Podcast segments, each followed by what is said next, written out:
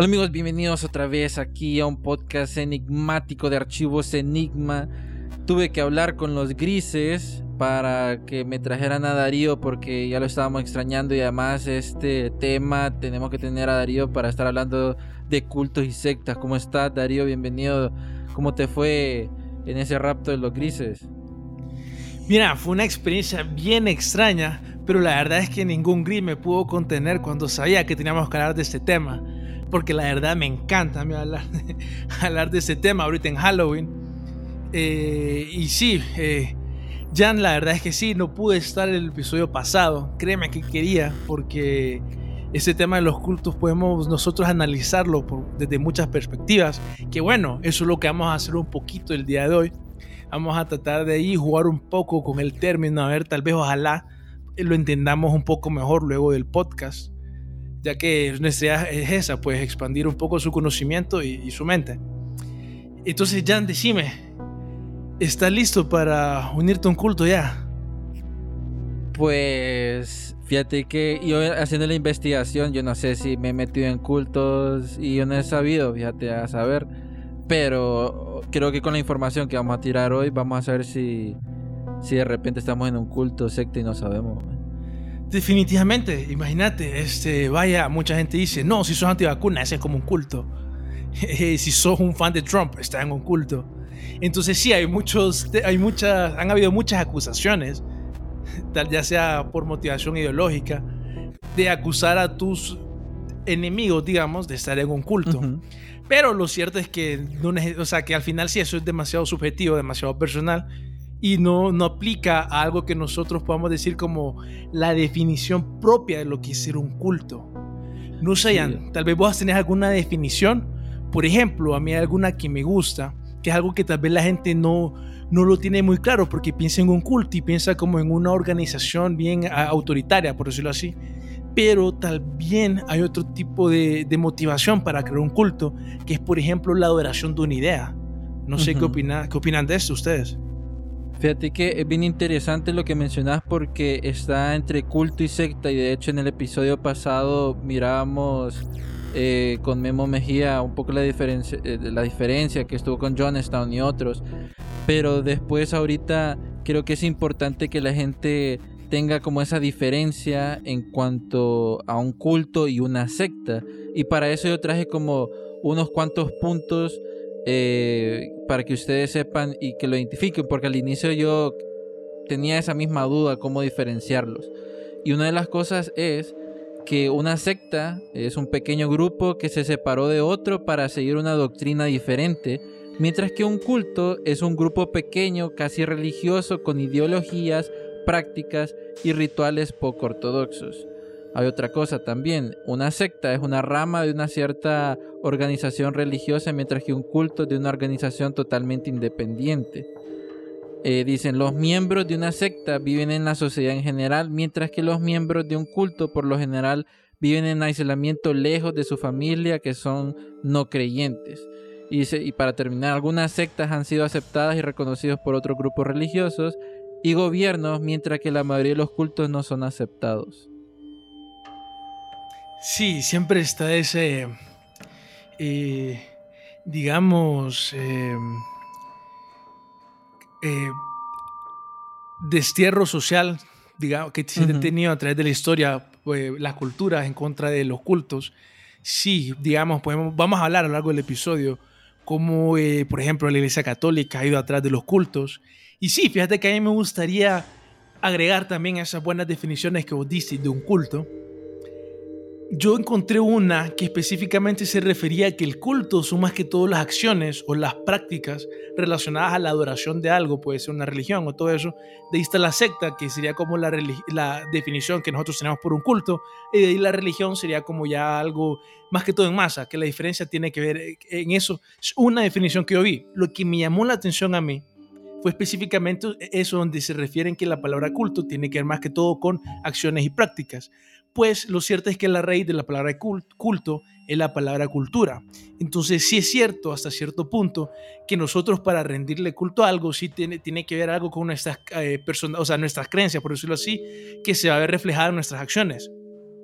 Eso es como para mí lo interesante, porque al final sí, yo creo que una buena definición de, de lo que puede ser visto como un culto tiene que ver con una cultura que se, que, se crea, por decirlo así, en un segmento, un grupo de personas. Yo, eso para mí es algo interesante y bien cierto en lo que podemos nosotros, eh, para tratar de definir lo que es un culto. Y sí, fíjate Darío, este, es bien interesante porque en los cultos usualmente viene esto de cosas malas, eh, de que siempre está el líder, que lo deben de seguir, eh, que deben de ser muy dependientes y, y, siempre está atrás de una idea, fíjate, este, y que lo miran eh, como algo así como, como el Almighty. Pero durante este episodio creo que va a ser muy interesante los diferentes cultos y sectas que tenemos preparados como para, para discutir eh, y ver cómo ha ido esa evolución también, porque en la investigación que hemos hecho creo que ha sido es bien interesante a nivel histórico y cómo ciertas prácticas eh, se han venido a aplicar hoy en día. Sí, eso que vos mencionabas me parece, o sea, definitivamente lo vamos a ver en, el episodio de hoy. Ojalá, esa es la, la intención, porque sí, estas ideas no, no son recientes. Pues les podemos contar ahorita que, bueno, el episodio pasado fueron las creencias raras y acciones raras de ciertos cultos tal vez puede sonar demasiado loco para la gente, pero tal vez si nosotros nos ponemos a ver un poco la historia, empezamos por lo menos a entender, a ver que en realidad estas creencias por lo menos han sido practicadas desde hace mucho tiempo, que hay una conexión entre ellas, que tal vez han sido que las personas las han ido así a, lo bajo abajo, trayéndolas desde tiempos antiguos hasta la actualidad. Puede ser, eso es como el aspecto conspiranoico, digamos, de, de esto de los cultos. Pero definitivamente al final los actos sí siempre eh, se han visto reflejados a lo largo de la historia. Y es por eso que para mí tratar de ver este aspecto de los cultos, eso que mencionaba Jan, ver si tal vez no estamos en un culto nosotros sin darnos cuenta o no, pues hay ciertas, digamos, eh, técnicas que utilizan los cultos para tratar de controlar a una persona. Eso, esto se entiende mucho mejor hoy en día cuando nosotros vemos, por ejemplo, algunas técnicas de control mental, ya sea de Mecha Ultra, este, el proyecto Mockingbird, ese tipo de, de, de, proyectos, nosotros podemos ver cómo han habido técnicas de manipulación. Pues lo cierto es que estas técnicas no son nuevas, algunas han venido desde hace mucho tiempo y los cultos es donde se miraban ese tipo de técnicas. Por ejemplo, una de las técnicas, de, la principal técnica, digamos, de manipulación es el control que le piden a, las personas para que vos puedas ingresar a un culto. Vos mencionabas, por ejemplo, cómo son apartados de sus familias, pues muchas veces un requerimiento es que vos dejes a tu familia para poder ingresar a un culto. Otro, otra técnica de manipulación, por ejemplo, es la manipulación mística, que eso es algo que se mira eh, muy seguido, ya sea un culto de alienígenas, de la religión más tradicionales o lo que sea, siempre tiene como ese aspecto místico que al final siempre es como que el líder del culto es un mesías, ese tipo de historia, ¿verdad? Pues bueno, ese es como el, el aspecto eh, místico. No sé si vas a decir algo, Jan. Sí, fíjate que bien interesante porque en la secta de Heaven's Gate eh, todos eran como no podían tener sexo y todos teníamos que ser iguales, por así decirlo. Y muchos cultos también eh, hay que son muy radicales, te ponen un cierto tipo de vestimenta como para que no haya esa diferencia y que el sentido como de personalidad no lo pueda sacar y que sea como un lado del cerebro. Aquí todos somos iguales, todo es igual, ¿verdad? es más fácil de controlarlo y el único como el, líder del culto está en rojo, con una toga roja y todos son blancos, entonces no sé, hay como una especie de control mental subliminal ahí y usualmente estas personas creemos, muchas personas creen de que son como eh, fáciles de manipular eh, o que o que o tienen un problema mental y no, nada que ver. De hecho, miraba un documental que los cultos o los cabecillas de los cultos o sectas buscan a personas que como que les beneficien a ellos, personas inteligentes, pero que, que necesitan una necesidad y que ese, ese lugar les va a, como a satisfacer esa necesidad o otras personas que acaban de pasar algo y dicen de que es un proceso largo para agarrar esa confianza y de repente ya no sabes que estás en un culto y secta. Una de las estadísticas, solo para agregar, una de las estadísticas dicen de que la mayoría de los cultos y sectas vienen por familiares y amigos, como para atraerte. Ah, y tal vez así es como han durado esas creencias, digamos, esos cultos a lo largo de los años, ¿verdad? Porque así se queda en la familia, así es como se puede propagar. Es más difícil que no tuviera tal vez esa conexión. Eso es bien interesante y fíjate que lo que acabas de mencionar estoy totalmente de acuerdo. Hasta me gustaría agregar ese punto como mencionabas, cómo estandarizan la ropa de los miembros del culto. Esa es una técnica, como mencionabas, que puede ser bien subliminal para tratar de decirle como no, todos somos uno, por decirlo así, o, o, todos somos iguales, aquí no hay mejores, que no sé qué, vos solo sos un soldado, tenés que hacer lo que yo diga, etc. Esa técnica, por ejemplo, es muy relacionada a una posible excusa, a una técnica de posible técnica de manipulación que alguna gente opina que es lo que hacen los, militares cuando rapan a todos sus cadetes. Dicen que eso es una técnica de manipulación para cómo controlar el ego de las personas. Al final, eh, ¿me entiendes? Eso es como uno del montón. Entonces, eso es como una forma para que sea más fácil de controlarte. Muy, totalmente de acuerdo con lo que dijiste y me parece muy acertado. Y bueno, siguiendo, tratando siempre de, bueno, siguiendo con la lista de técnicas de manipulación, está la de cultos, está la tercera, que también vos la mencionaste ahorita en el culto de Heaven's Gate, es donde demandan eh, que vos seas puro, que vos tengas puridad. Y me parece a mí un poco hipócrita, contradictorio, por el hecho de que muchos de estos cultos al final terminan haciendo cosas no puras. Creo que Heaven's Gate me parece que es uno de esos cultos. Fíjate que eh, Heaven's Gate ellos creían que los iban a llevarlo a traer los extraterrestres y todo esto, pero eh, ellos en verdad creían que, les iban a llevar, man. O sea, ellos al final creo lo único malo que hicieron fue que se castraron y, se hicieron un suicidio colectivo, ¿verdad? Eh, porque entró en paranoia el otro man, pero eh, creo que las sectas destructivas tienen como eso, te lavan el cerebro para creer algo y hacer algo que que nada que ver en tu vida habías pensado, pero tienes que hacerlo, como John o, o otros, de que como la familia, que vas a matar gente por, por una creencia o una profecía. Sí, y totalmente, como vos decís, culto de destrucción, porque sí, al final solo destruyen. No es nada que ver, digamos, es lo opuesto a lo que sería una religión, que por eso es que tal vez a la gente, a mucha gente le, ofende cuando comparan la palabra culto con religión, y es porque sí, al final eh, por lo menos, digamos, nosotros tenemos una mala idea de lo que es un culto y definitivamente es lo opuesto a lo que nosotros, a la idea que generalmente se tiene de lo que te da la religión. Entonces, sí, eh, es algo que definitivamente los cultos, por lo general, a lo largo de la historia, no tienen una buena fama, no son algo que, que están asociados a algo bueno. Y aún así, aunque puedan ser algo igual de organizados como una, religión, como por ejemplo la cientología, al final yo creo que sí los podemos decir que son un culto, no importa el tamaño. Por ejemplo, una de las, la última técnica de manipulación de los cultos que va a compartir, es la de confesión, la de confesar. Eso es bien interesante porque si ustedes investigan un poco de lo que es cientología, ellos utilizan esa técnica en donde cuando una persona hace algo malo en contra de, la, organización, ellos al final son obligados a confesar y después también son enviados a unas instalaciones privadas y son, por decirlo así, eh, los corrigen. Básicamente tienen algún tipo de tortura y al final ellos se comportan. Y aunque no crean, sí, han habido muchos documentales que hablan cómo existen estas, estas instalaciones en una institución que mucha gente sabe y aún así no se hace nada, como lo es la cientología. Ya han habido escándalos relacionados a estos centros de, de reconducta, digamos. Sí, o sea, te, solo para agregar un poco, eh, ahí la cientología, o sea, es súper raro todo, pues, y, como Tom Cruise es el segundo líder ahí, no sé qué, qué, otras cosas más más atroces pueden estar atrás porque la mitad de Hollywood está metida en la cientología.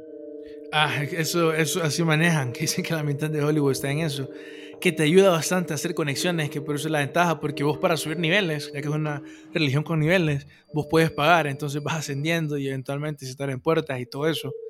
Y es raro, porque obviamente es como la conexión directa con, la religión, que es algo que mucha gente no, no, piensa que son muy compatibles. Entonces es raro, no, no parece que es, digamos, honorosa, limpia, pura, cosas que así venden ese culto, como yo diría, que es la cientología. De si la cientología es un culto o no, ¿qué te parece si seguimos hablando de otras cosas que pueden ser un culto o no? Por ejemplo, eh, ¿qué opinas vos ahorita que nosotros estamos en medio de la pandemia?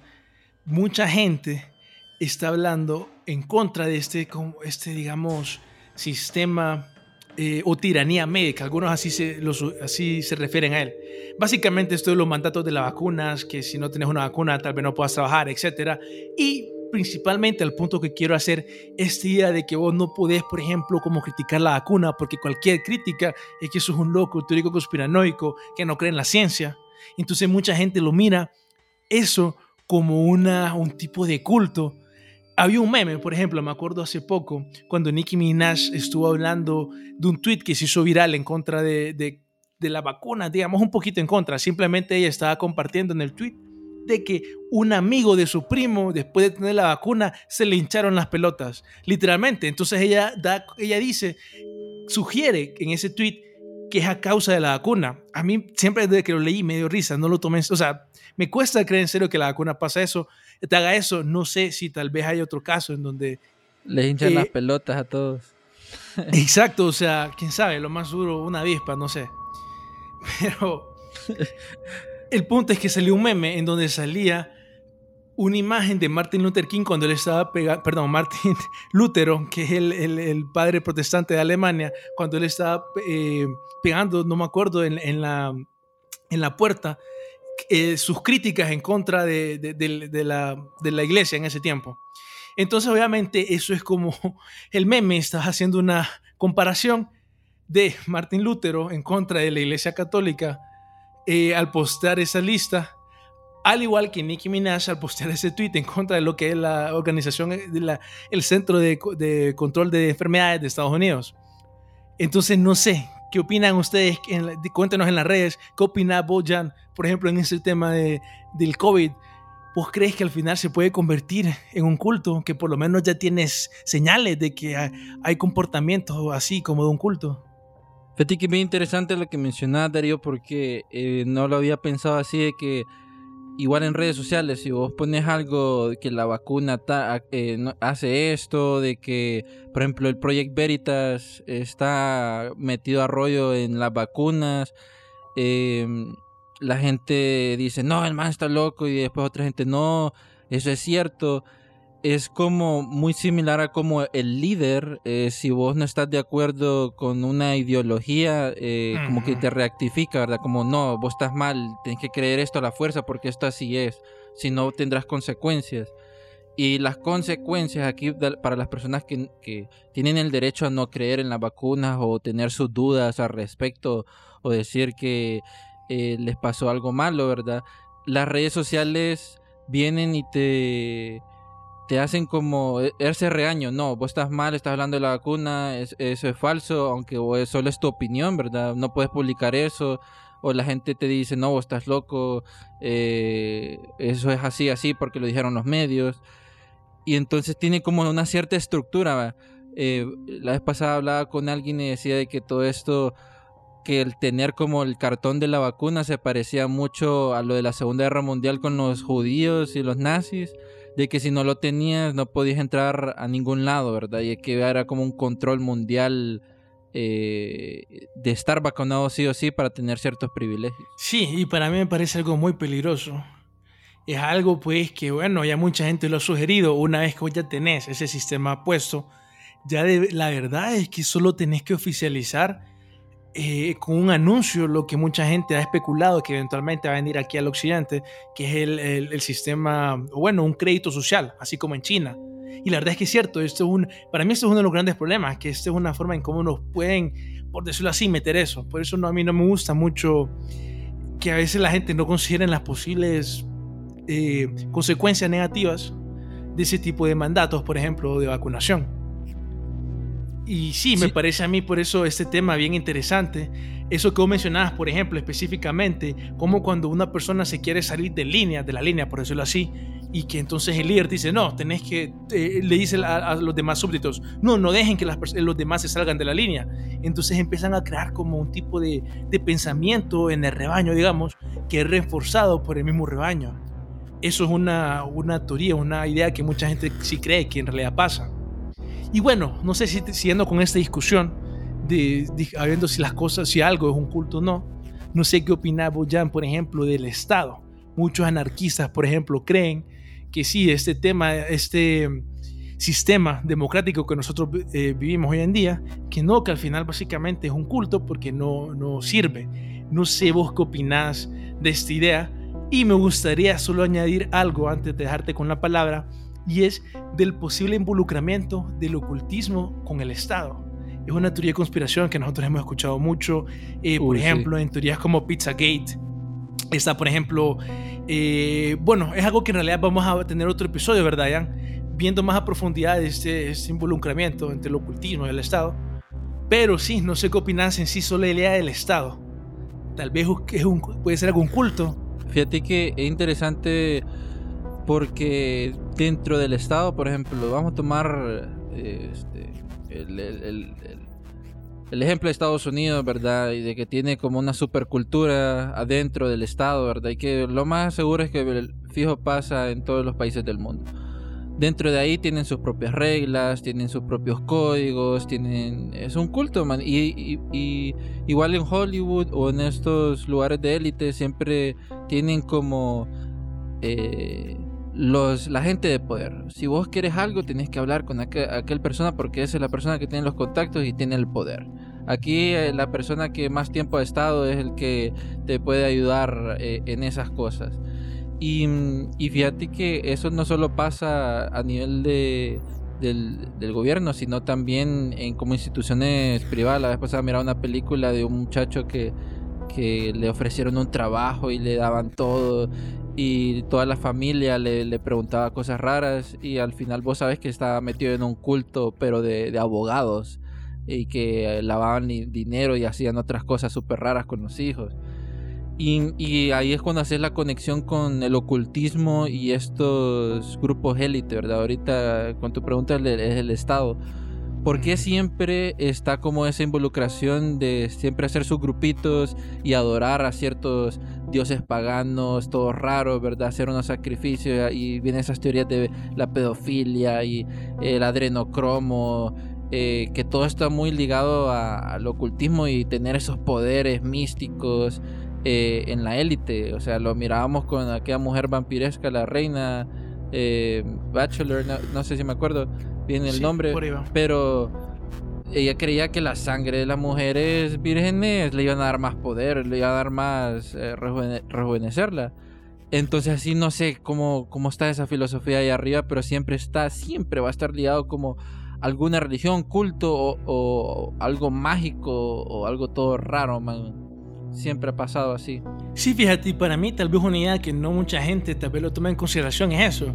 Eh, porque mucha gente que critica al Estado, por ejemplo, y hace la, acusación de que es como un culto, viene de una perspectiva más que todo, digamos, en donde, ok, la gente dice, sí, la gente, por ejemplo, es inherentemente corrupta, pero aún así sugieren que la mejor forma, por ejemplo, de nosotros crear una sociedad, una civilización, es solo a través del Estado.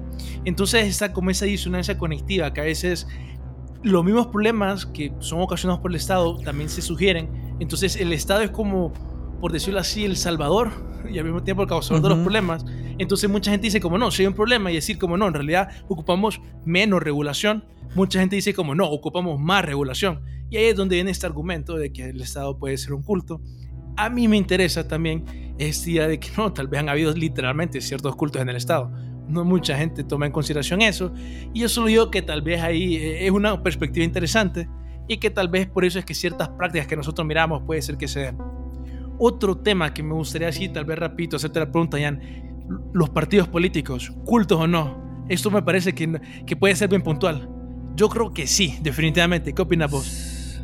Fíjate que ahorita nunca lo había pensado, pero parece que sigo como que todos lo adoran y Tienen el aspecto de cultura, definitivamente.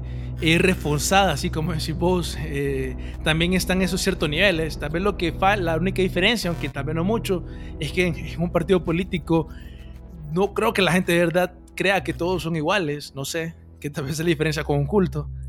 Eh, pero, ¿sí? pero fíjate que, que, o sea, si vos lo pones así como un partido político, eso solo me acuerda a un culto que se hizo del, del, de, un, del, de un príncipe, no me acuerdo ahorita el nombre, que fue a un lugar nativo y les ayudó y ya creían que era el dios, man. O sea, puede que pase así que la gente mire que el alcalde es mi dios y, y la gente está muerta por él y, y bueno, sabes qué pasa dentro de ese partido.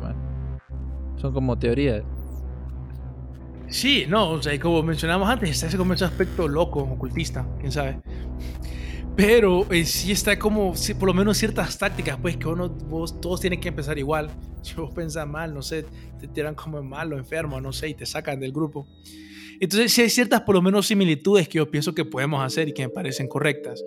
Eso sí es algo que, que sí creo yo, que sí, sí es correcto en esa comparación.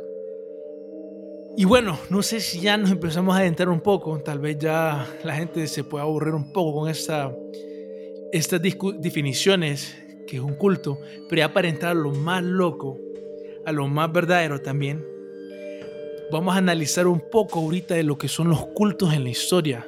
Específicamente, ya como mencionaba Jan, algunos cultos destructivos, algunos cultos poliamorosos, por ejemplo, eh, y vamos a ver un poco cómo han evolucionado los cultos a lo largo de la historia. Vamos a empezar con el culto que donde le hacían, le, rendían culto a este dios pagano o a esta entidad, falso dios, como dirían algunos, de Baal, un dios, un, perdón, sí, un, dios pagano, dios minúsculo, minúscula, eh, que sale en la Biblia, que tuvo una, en la Biblia, literalmente este dios Baal tiene una pelea con Yahweh, con, con el, Dios, el Dios del Antiguo Testamento.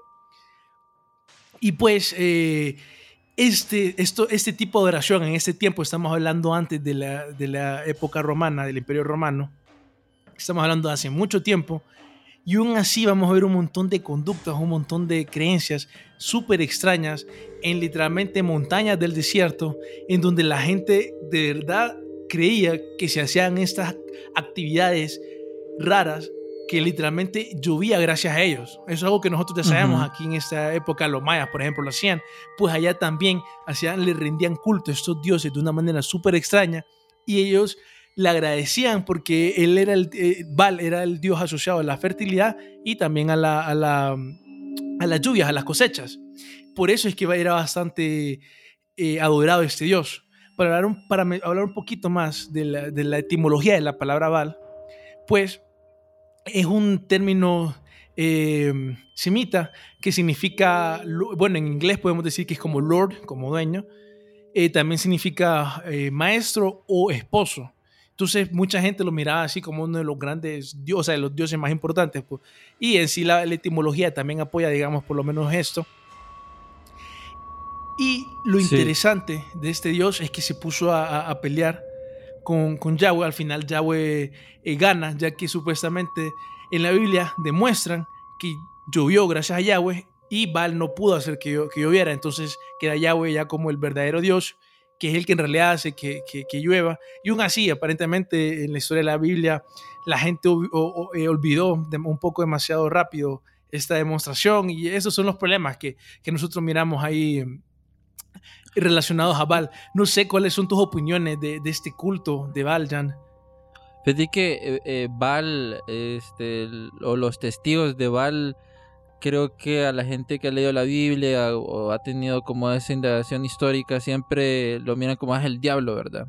Es el, demonio, pero eh, cuando no, vos te haces como la investigación y es bien interesante cómo nace ese Baal, ¿verdad? O ese culto al Baal porque es en, Canaán, ¿verdad? Era un dios eh, cananeo, este, donde eh, se supo sobre los testigos de Baal hasta que un arqueólogo pudo encontrar unas tablillas donde explicaban eh, sobre este ser y todo.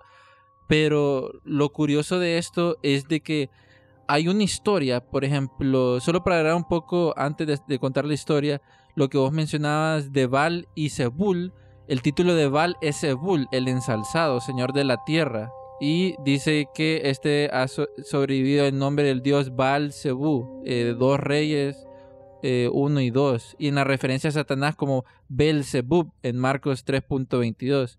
O sea, la Biblia lo menciona, eh, que es un dios canadiense de los tantos que, que tenían.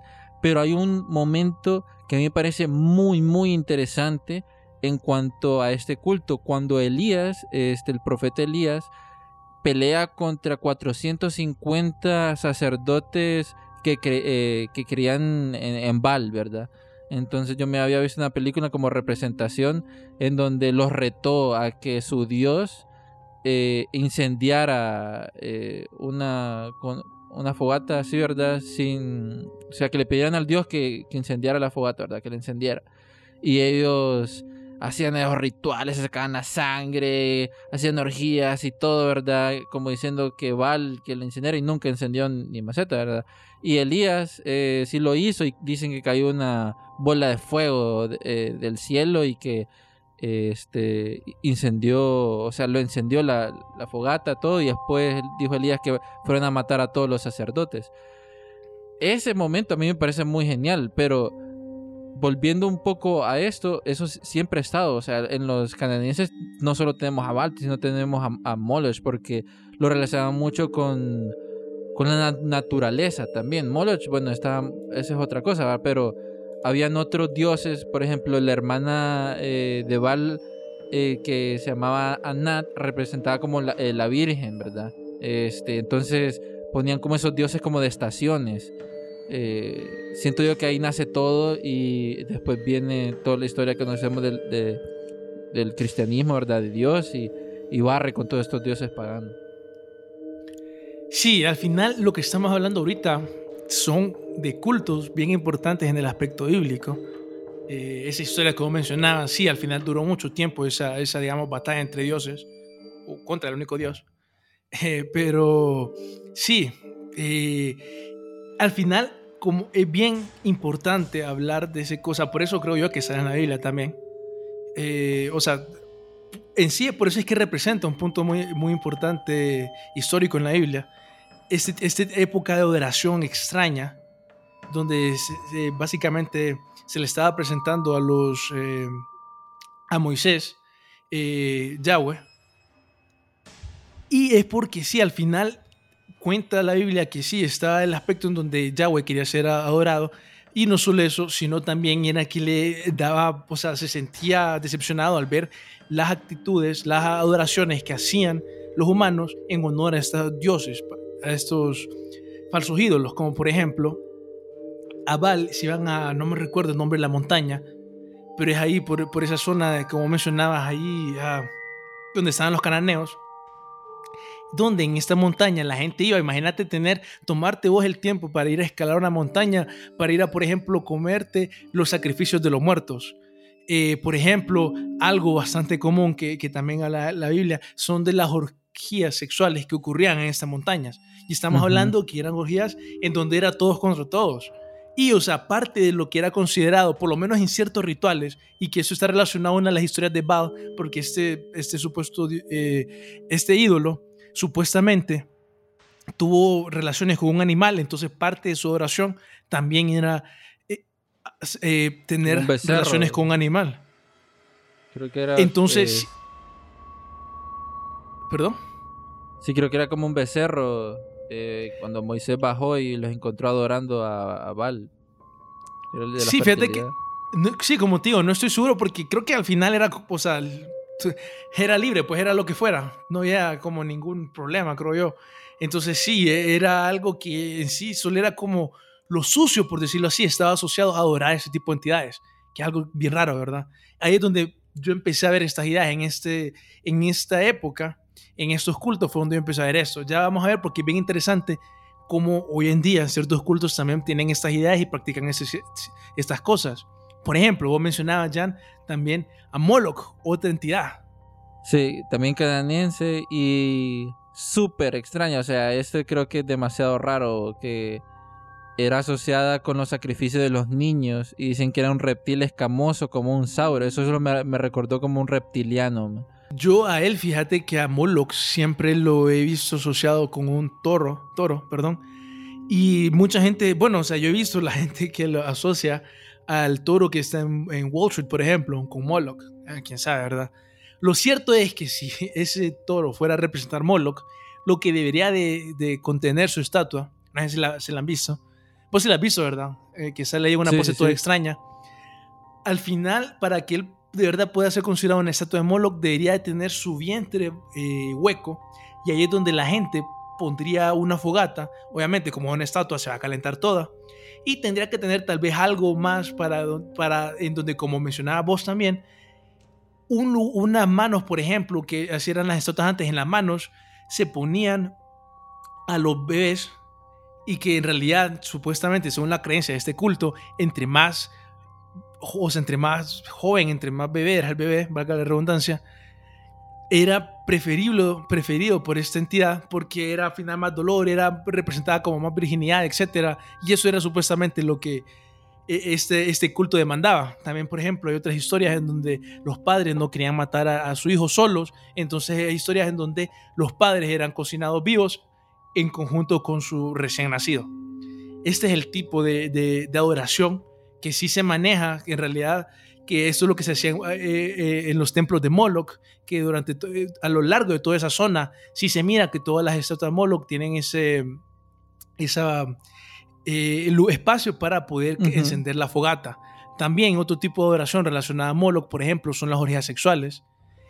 otro tipo, por ejemplo, de rituales relacionados a Moloch son en donde mandaban al primogénito a atravesar una hoguera para llegar a este ídolo que sería Moloch, entonces también había un, relacionado un montón a, de, un montón de, de, o sea, quemarte, pues, está relacionado a que vos tenés que sufrir a través de la llama de un fuego. Sí, fíjate que, que, solo para agregar un poco, eso solo me acuerda mucho, este, que en esas estatuas metían, pueden meter niños, pueden meter otras cosas, pero esa conexión de Mollet solo también me acuerda uno a los reptilianos y a, Bohemian Group con aquel ritual, ¿verdad? Que hacen en Monterrey, California, con aquella superestatua. Dicen que es eh, Moloch y que Moloch está metido en Hollywood y en el gobierno también. Y bueno, ahí hacemos las conexiones, ¿verdad? Todo lo que dijiste de eh, sacrificio a los niños, adrenocromo, orgías sexuales, eh, Pizzagate, etcétera. Sí, fíjate qué interesante eso que compartís, porque sí, yo casualmente ahorita antes del, del podcast estaba leyendo un poco de cómo sí ha sido interpretado Moloch a través del búho. Entonces esa es la conexión más clara, digamos, que yo he visto hasta ahorita, que de eso que vos mencionaste de Bohemian Grove. Porque definitivamente se podría ver el búho, que, que, que bueno, otra gente piensa también que es otro, otro ídolo, otro, otra deidad el, búho que se encuentra en Bohemian Grove. Y al final yo pienso, así tirando ideas locas relacionadas a Moloch, eh, que bueno, me gustaría también compartir, antes de compartir esta noticia, eh, perdón, me gustaría compartir ahorita esto que fue noticia el año pasado, que es de la estatua de Moloch que estuvo en el y de Val que estuvo en Roma por unos días en el Vaticano. ¿Te acordabas de esa noticia? Se hizo viral. La estatua. Sí. Sí, me, eh, acuerdo un poco que, estuvo en la noticia, pero no me acuerdo así como puntualmente. Me, suena, pero sí. Sí, al final lo que la gente cuenta es eso, o sea, cómo es que el Vaticano está involucrado en eso de, mostrar eh, estatuas de ídolos paganos, ¿verdad? De edades, quién sabe. Eso es con lo que la gente ahí dice que no, que al final el Vaticano está lleno de Illuminati, satanistas, quién sabe. Me gustaría compartir siempre en este tema de Moloch una idea que todavía no es como oficial, pero sí, eh, sí hay como ciertos datos que apuntan que el rey Salomón, eh, según la Biblia, el tercer y último monarca del reino de Israel, fue uno de los moloquitas más prominentes y devotos de Moloch, a tal punto de ordenar a construir diferentes templos para adorarlo. Esto, de nuevo, eh, yo sé que está, está, está digamos, contradictorio con todo lo que mucha gente cree, pero me gustaría compartirlo porque así como porque hay una teoría de conspiración que habla cómo al final eh, las creencias de los masones, por ejemplo, vienen desde el tiempo de, rey Salomón, que rey Salomón, por ejemplo, ayudó a crear las primeras eh, escuelas místicas que eventualmente se fueron a convertir en los masones. Entonces hay gente que cree que en serio hay como una historia escondida relacionada a eso, que rey Salomón al final era como uno de los primeros, es considerado como uno de los más grandes y primeros masones, pero de nuevo, yo sé que si le preguntas a un masón, te va a decir, no, eso es algo que miras en YouTube, y es cierto, si lo miras en YouTube, pero solo lo comparto porque por ahí va la teoría de conspiración relacionada a esto. ¿Vos has escuchado eh, sobre las costillas de Salomón o las clavículas de Salomón, una vaina así? No, fíjate que no. Que, que lo relacionan como unos demonios eh, en, ciertos libros. No me acuerdo exactamente, pero es algo que lo pueden buscar. Solo me acordó sobre eso. No sé, ¿verdad? Habrá algo escondido que, no sabemos. Pero interesante esa teoría, no me la sabía. Sí, sí, fíjate, para así, ir tirando así como ideas locas a la gente que le gusta esto, eh, relacionada a Moloch, mucha gente asemeja a Moloch con la historia del dios griego Crono o de Saturno que como ya he mencionado, mucha gente piensa que sí, los dioses antiguos comparten un montón de características y todo eso. Y pues una de las cosas que, que la gente dice, ok, Moloch, eh, vos hacías eh, sacrificios de bebés, y pues la historia de Cronos y Saturno es que comen sus hijos, comen, etc. Entonces la gente hace esa relación así interesante. Pues bueno, yo la primera vez que estaba escuchando de, de eso, que como que la gente antes estaba loca, de verdad ocupaban un poquito de, de digamos, de, de dirección, no sé por qué estas creencias sí me parecen descabelladas. Pero vos, crees que estaban locos, locos por, por creer eso o porque el tiempo hacía que ellos creyeran que eso era lo más normal. Sí, verdad. Eh, para mí, pues, es que cuando, para irnos a posibles explicaciones, una creencia así que yo me sienta muy seguro, relacionado a eso que me acabas de preguntar, diría que no tengo ni una razón específica, pero sí. Sí, no sé, la verdad es que me parece. Me parece. Porque es que podemos verlo desde el punto de vista de la necesidad psicológica que nosotros ocupamos. Eh, mucha gente habla, por ejemplo, de cómo cuando sos bebé, cuando sos un niño, tenés tus padres, significan, vos lo miras casi como un dios. Entonces mueren tus padres y entonces vos estás buscando un dios. Mucha gente habla de como un aspecto así, que, que nosotros lo ocupamos, que el humano creó a estas entidades a mí me gusta irme más a lo loco, a lo místico, no sé. Imagínate, por ejemplo, que como dice alguna gente, que pueden ser alienígenas. O imagínate tal vez que no, que en realidad todo estaba en el psique o en la imaginación de las personas. Que no es que necesariamente no le han visto, pero quién sabe, tal vez lo soñaron. Y no sé, tal vez antes, cuando la gente era diferente, estábamos más como en conexión con lo subconsciente, con esto raro, ¿verdad? Entonces, no sé, tal vez por eso podemos ver o entender más fácilmente estas energías a mí siempre me gusta verlas, eh, interpretar las cosas así, digamos, verlas así. No necesariamente que sean lo correcto, pero, pero aún así siempre está como este aspecto en donde hay como una conexión, digamos, entre todas estas historias, entre todos estos, que, entre, entre, digamos, el mundo, la evolución de la historia y la evolución de los cultos, sí se mira cómo han ido eh, eh, evolucionando las, las ideas, o por lo menos eso es lo que parece. Por ejemplo, en esta adoración de Baal y Moloch estaba la élite de estas dos sociedades que eventualmente se fueron mezclando con la élite de la sociedad romana, porque eventualmente estas zonas fueron conquistadas por, el imperio romano. Entonces mucha gente especula que sí, así fue como es que muchas de esas prácticas eventualmente llegaron a la sociedad élite de eh, Roma y obviamente no es quiere decir que en los cultos de, los romanos y griegos no existan, no hayan existido estas prácticas, como por ejemplo orgías, etcétera, uso de drogas, para adorar sus ciertos dioses. Pero aún así, eh, eh, yo sí creo que debido a la, no sé cómo se originaron estas preguntas, estas, perdón, estas ideas, eh, de dónde salió la idea de adorar los dioses de esta forma quién sabe. Tal vez se, les vino en un sueño. Pero sí creo que eventualmente han ido progresando debido a, este, a esta, eh, em, digamos, combinación de culturas, de creencias, de ideologías. Eventualmente ha hecho de que estas ideas se van mezclando. Y esto yo creo que se mira bastante claro en algo que es conocido como la prostitución sagrada que podemos definirlo nosotros como varios cultos que son poligamistas o, o poliamoristas, bueno, en realidad poligamistas, digamos.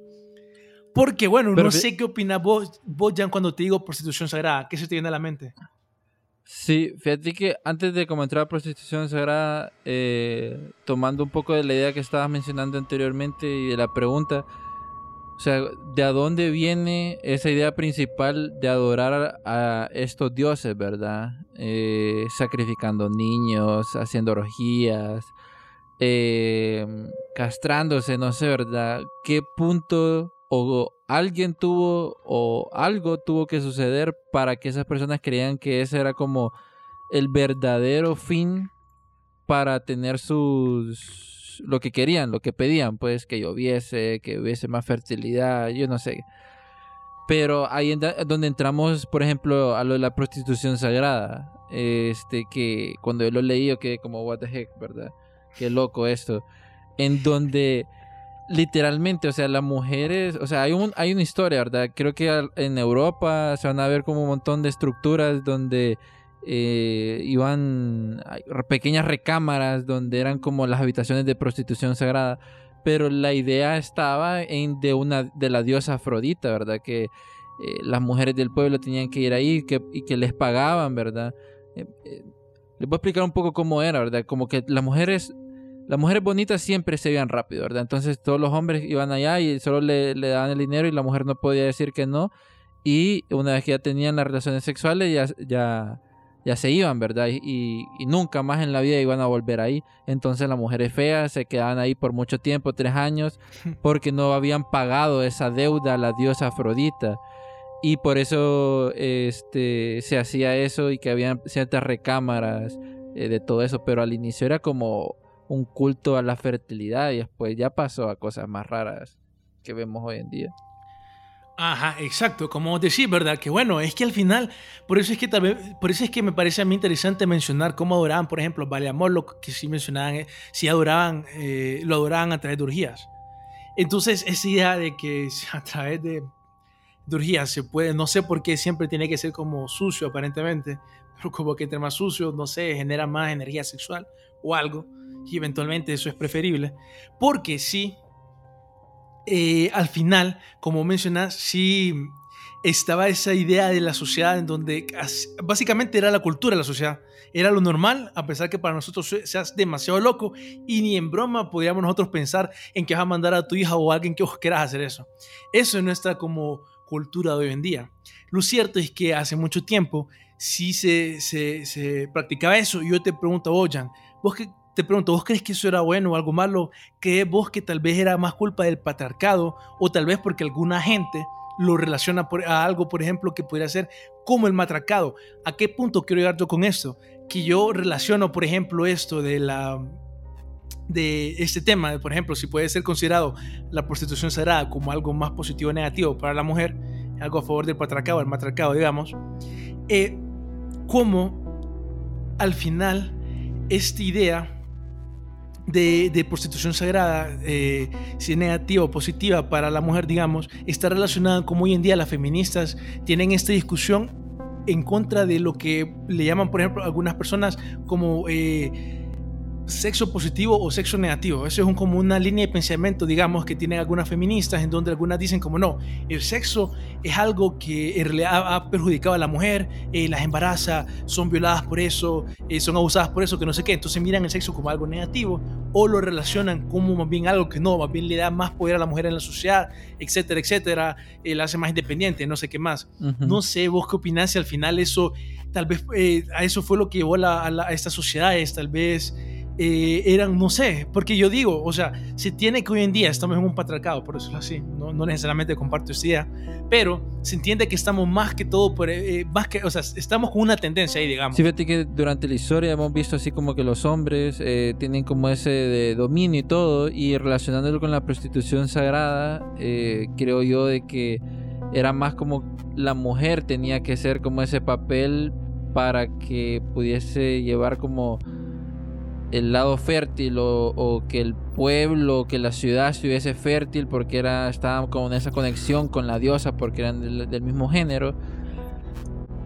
Pero en cierto punto, a través de la historia, sí ha tenido impacto. No, yo no me sé esos términos que dijiste, como el sexo negativo o positivo, ¿verdad? No, no me he metido a rollo en eso.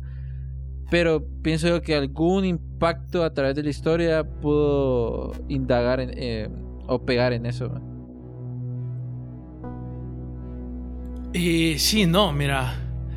Eh, al final, definitivamente, para mí eso es como lo, lo, lo, lo, extraño, porque yo lo menciono más que todo porque yo lo vi en relación a una, digamos, eh, creencias ufológicas, en donde hay gente que, por lo menos en el contexto que yo leí, era una persona sugiriendo que esas prácticas al final eran buenas para la sociedad y ayudaban, que al final era como, no necesita la sociedad, porque una mujer, digamos, acostada con alguien, no, eh, no tenían ese estigma que tal vez hoy en día se puede tener.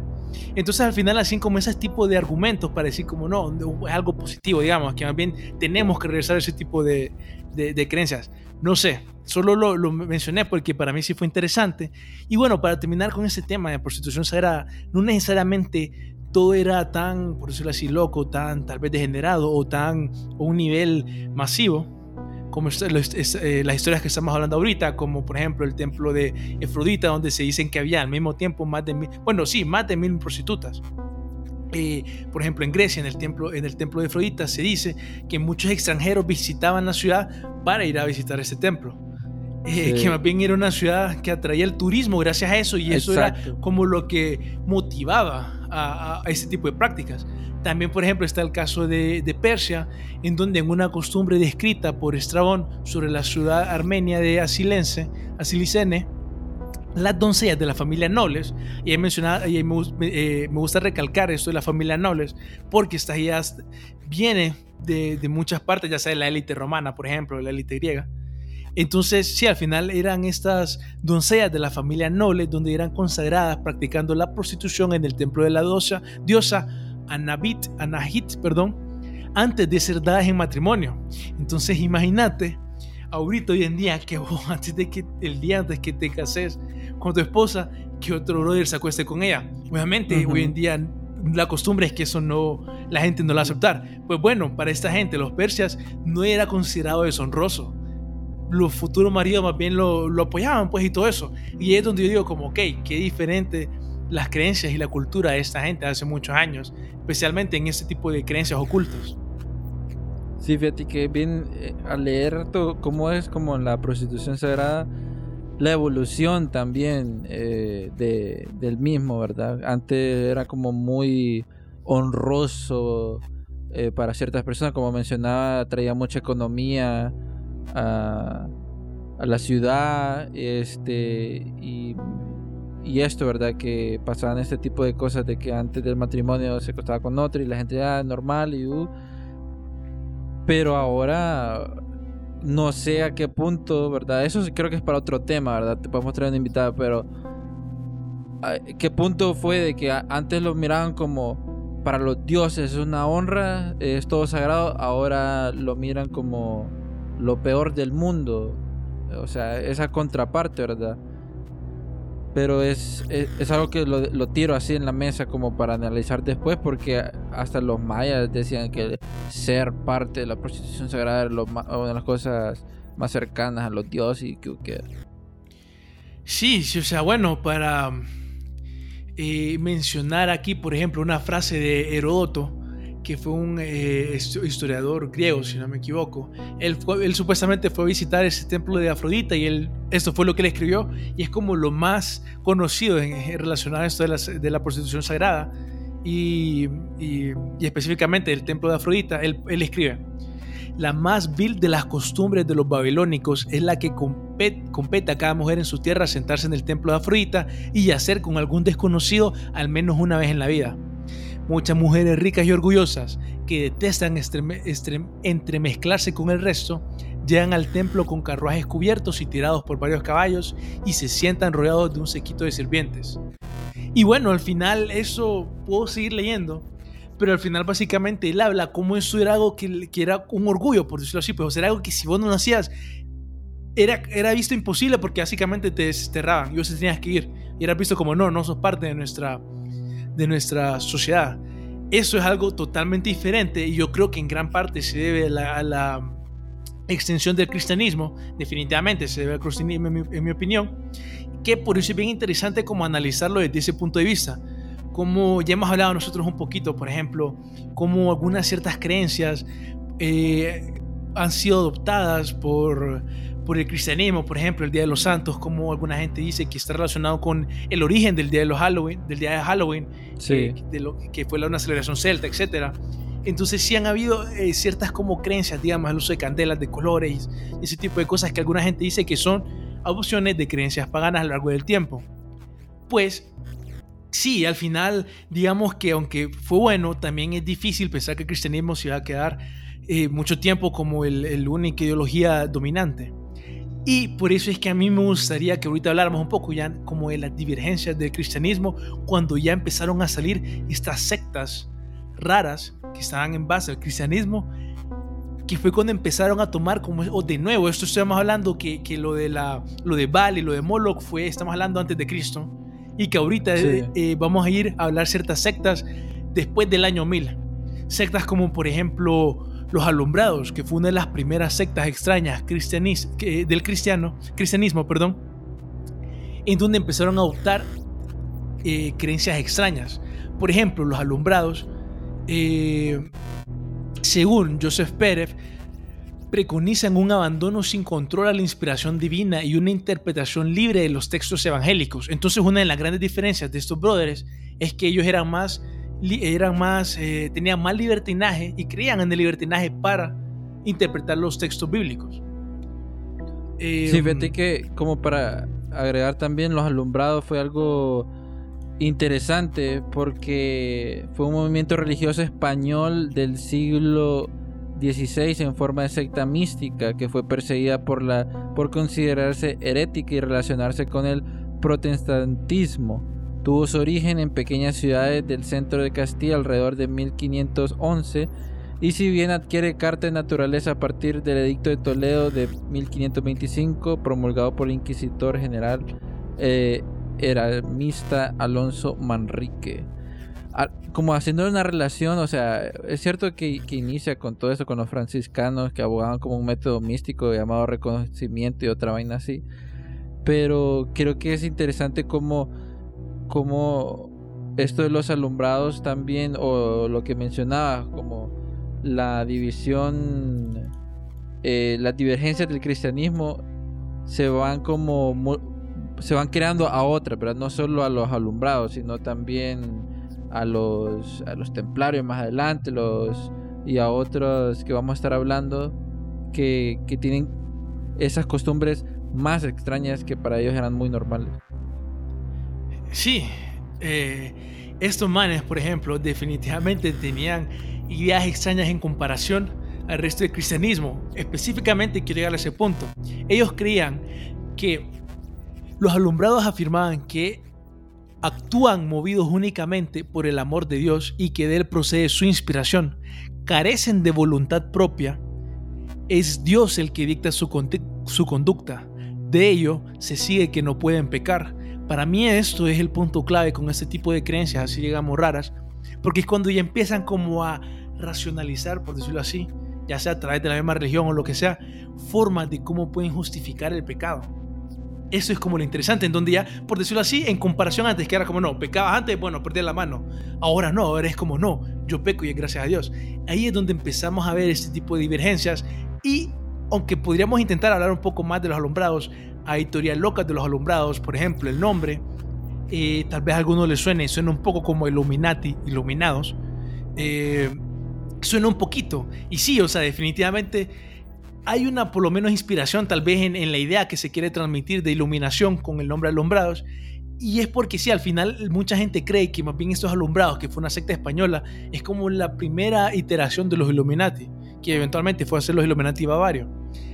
Esto para mí es como lo, interesante, lo raro, eh, porque ya podemos ver otro tipo de creencias. Por ejemplo, eh, hay ciertas conexiones de ciertos miembros que tenían asociación con el fundador de los jesuitas, se me escapa ahorita el nombre, fue el tipo que lo fundó, él también estuvo en España y todo eso, eh, pero lo cierto es que hay una historia que sí dice, por ejemplo, que los jesuitas tienen un entrenamiento bastante arduo, parte del entrenamiento es su concentración en, por decirlo así, la adoración del silencio, eh, creo, por ejemplo, en el mundo musulmán es bien interesante leer lo que habla sobre el silencio y todo eso, porque también está ese aspecto, digamos, que no necesariamente negativo, pero está también el aspecto que ya entra a esto que es la historia de este brother, que se me escapa el nombre, del creador de los jesuitas, que es una historia que él cuenta que él se quedó atrapado en una cueva porque estaba evadiendo de la, de la plaga negra, entonces se escondió unos días en una cueva eh, afuera de un monasterio que él fue a visitar y él estuvo meditando, meditando, que al finalmente la gente cree que se volvió loco,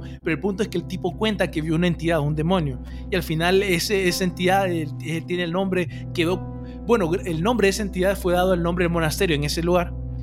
Eh, y lo cierto es al final eso, que hay un montón de teorías así, digamos, relacionadas San Ignacio a de Loyola. se llama. De Loyola, San Ignacio de Loyola, ese Sí.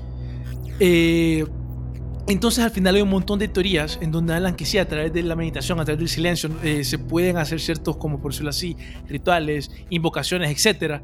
Y ahí es donde yo empiezo a ver como estas conexiones con las creencias de los alumbrados, eh, que también ellos creían eh, que la mejor interpretación, o mejor dicho, que ellos solo interpretaban personalmente la Biblia a través de la oración mental. Ellos decían que era mejor. Eh, ellos los alumbrados creían que el contacto eh, con el Espíritu Santo, a través, de, a través del Espíritu Santo, mediante visiones y experiencias místicas, o sea, ellos creían que para poder tener el contacto con el Espíritu Santo era a través de ya sea visiones o experiencias místicas que están más relacionadas a lo que son creencias paganas, digamos. No es algo que, que está acostumbrado a, al cristianismo. Y es donde, digamos, en ese tiempo donde un montón de, de, de, sectas diferentes empiezan a aparecer, como por ejemplo una que es conocida lo de los creyentes antiguos o Old Believers, una secta de, o un culto de Rusia. ¿Has escuchado de ello, Jan? Ese no me la sabía. Yo lo, único que yo sabía de los rusos que me puse a investigar este, era de un culto de Sergei Torop, aka Visarion, de que él, él, decía que era Jesús y lo curiosamente curioso es que el man era como un como un policía así alguien X, ¿verdad? Y que de la nada decidió de que según una revelación él era el enviado de Jesús. Y eh, mira un video de 2012 eh, que él que había mujeres que lo adoraban y toda la vaina así y ahorita en 2020 él, estaba viendo una noticia que lo arrestaron. O sea, entonces, sí, 2020. Entonces, ah, también okay. haces esa relación de que cultos, sectas, el líder siempre, no sé, siempre le va a pasar algo malo. No sé, Mambo, sí, vos... es cierto. Uh -huh. Eh, sí, no, eso que mencionás es interesante, fíjate, no lo había escuchado. Esta secta que, que, que, le menciono ahorita de los creyentes antiguos de Rusia sigue hoy en día y tuvieron que sobrevivir mucho para poder seguir, porque bueno, también sobrevivieron la Unión Soviética, que sí hubo persecución, solo que tal vez no tan sanguinaria como eh, su historia de origen, porque este, ellos se llaman así antiguos creyentes, porque en el tiempo que hubo una actualización en, la, en las prácticas, en los cultos, digamos, de la Iglesia Ortodoxa rusa, que tenía que ver, por ejemplo, con la posición de los dedos cuando te persignas, eh, si no me equivoco, ese tipo de cambios, ¿me entendés? Así, cambios que eran como seis cambios bien puntuales, pero la gente en Rusia se empedó y dijo, no, este brother es el anticristo.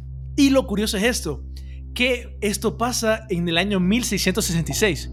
Entonces no sé si es el año 1666 en el calendario actual o en el calendario gregoriano, pero el punto es que en uno de los dos ellos miran eso y dicen, no, esto es una señal y en serio este brother es el anticristo. Al final ellos estaban tan convencidos que esto era cierto, que al final este culto es conocido porque ellos preferían ser enterrados vivos, ser calcinados vivos, lo que sea, antes de renunciar su fe. Creo que es una en ese aspecto o esa creencia que, que en realidad hasta que envidia me da, digamos, de, de, ser, de estar, de que ellos poder morir por su creencia, por eso así, ¿me entendés? Ellos estaban tan seguros de sí mismos uh -huh. que estaban dispuestos a dar su vida. Eso me parece súper loco y al mismo tiempo admirable. Pero, pero vos crees de que eso sea como un peligro porque ahí entramos como a, la, a veces cosas extremistas, o de que vos decís yo me muero por esta filosofía y no me importa lo que le pase a las otras personas, pero esto es lo que yo creo y así. ¿Crees que eso es, co es como en su tiempo o en cualquier tiempo, bueno o malo? Eh... Hola, gentes enigmáticos, ¿cómo están? Muy interesante todo el episodio que estuvimos escuchando hoy sobre perspectivas diferentes de cultos y sectas. Como les había mencionado en redes y en el canal de Telegram, este episodio fue de dos horas, entonces lo hemos dividido en dos partes. La próxima parte donde Darío va a estar respondiendo esa última pregunta que le, que le hice saldrá eh, la próxima semana, en unos siete días. Entonces estén atentos para ver cómo fue la otra parte que conversamos con Darío profundizando más sobre ese tema de cultos y sectas. Eh, recuerden que tenemos abierto hasta el 22 de noviembre, este, vamos a tener abierto ese espacio para que se sean voluntarios o practicantes de archivos Enigma. Si están interesados pueden escribir al Instagram o al Telegram para ver cómo ustedes pueden entrar al equipo como voluntarios o practicantes para que nos ayuden a crear contenido y también ustedes mejoren. Entonces nos chequeamos a la próxima y esto fue Archivos Enigma.